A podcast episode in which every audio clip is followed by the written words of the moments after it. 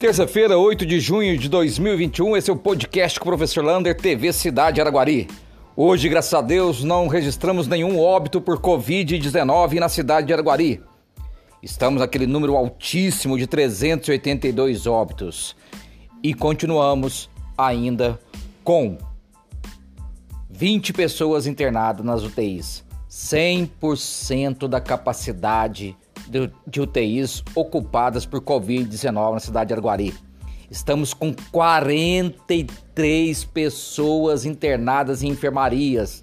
Esse número já chegou, chegou a 21, a 20, há duas semanas atrás. Ou seja, estamos com vírus a toda, a todo vapor na cidade de Araguari. E foram 119 pessoas contaminadas por Covid-19 em 24 horas. São números muito, mas muito, muito preocupantes.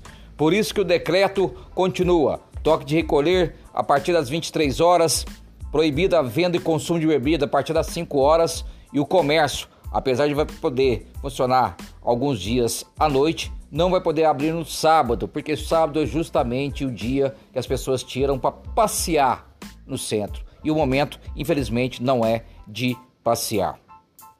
Boa notícia!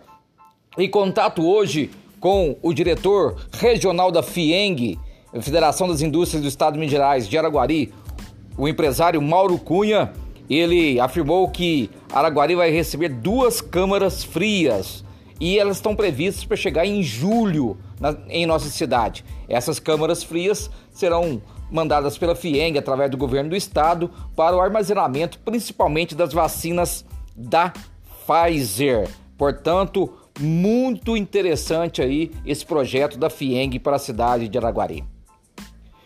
Hoje, mais uma vez, bancos e lotéricas lotados, lotados, lotados.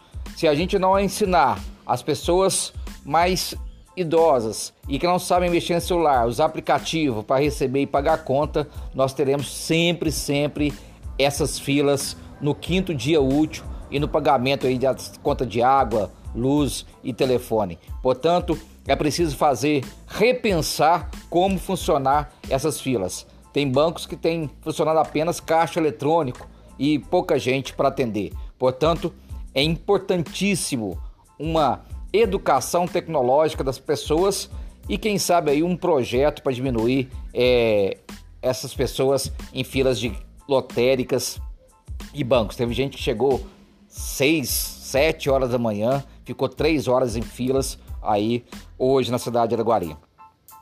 Vacinação de professores, então amanhã continua, né? Continua, começa a vacinação dos professores lá no aeroporto das 8 horas da manhã até as 16 horas. Lembrando, não esqueça de fazer sua declaração, site do cadastro, comprovante de residência e os documentos pessoais. Vai ser também no aeroporto vacinação dose 1 para aqueles idosos de 59 anos que não conseguiram vacinar ainda. Se você tem apenas tem 59 anos de idade, se cadastre como idoso lá no site da prefeitura, leve seu comprovante de endereço, documentos pessoais e vai lá vacinar a primeira dose. E um apelo que eu faço, o programa Podcast Professor Lander TV Cidade, é que todos, todos nós que temos conhecidos que tomaram a primeira dose, vá tomar a segunda dose. Estão faltando muitas pessoas que tomaram a primeira dose e não estão procurando o aeroporto. Então amanhã no aeroporto, das 8 horas até as 4 horas da tarde, também a segunda dose para esses idosos que vacinaram do dia 1 de março a 12 de março. Está faltando muitas pessoas para vacinar. Chama a atenção aí do seu pai, do seu avô, que vacinaram e não foram lá. Audiência pública. A vereadora Débora Dal vai fazer uma audiência pública dia 10 de junho, a partir das 18 horas e 30 minutos na Câmara Municipal. Ela vai debater a questão dos animais de grande porte em Araguari. Aí vai falar sobre o curral, esses animais na rua e tudo isso, muito preocupante e uma boa audiência para debater como podemos resolver esses problemas da cidade de Araguari. Um abraço do tamanho da cidade de Araguari.